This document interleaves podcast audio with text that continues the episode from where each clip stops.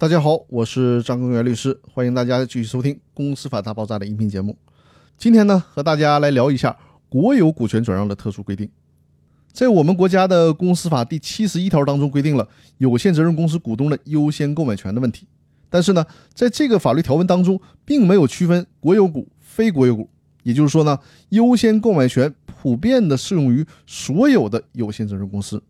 但是啊，在我们国家还有另外一部法律。对国有股权的转让进行了规定，这部法律就是《企业国有资产法》。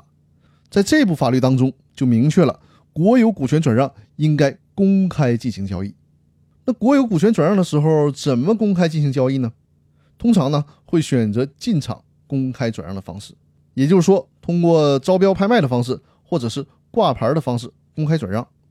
通过这些方式来公开的征求受让方，也就是公开的对外表示国有一方要转让股权了。在这些公开转让的条件下，公司的其他股东在同等条件下享有优先购买权。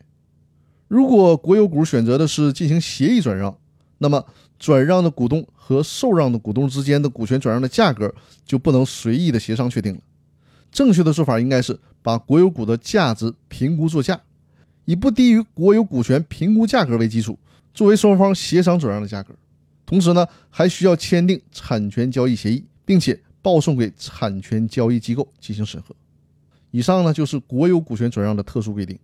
尤其是在我们东北，有着很多的国有企业，包括我们作为私营企业来购买国有企业股权的时候，都是要走这样程序的。所以说呢，大家对国有股权转让的特殊性要有一些了解，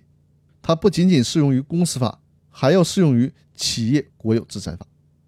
那好了，我们今天的分享就先到这里，更多内容我们下期继续，谢谢大家。